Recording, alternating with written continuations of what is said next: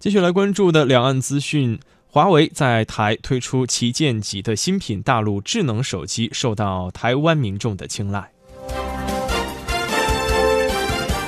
大陆手机厂商华为二十九号在台北推出其新款旗舰级手机 Mate 二十系列。记者采访发现，大陆品牌手机颇受台湾民众的青睐，近年来在台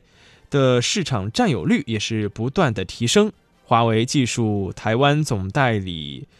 的呃总经理雍海在当天的发布会上也说，华为 Mate 二十系列集结华为多年来的努力与技术，在效能、摄影、续航及人工智能方面都有着精彩的创新设计，让消费者感受到华为不断自我突破的创新精神。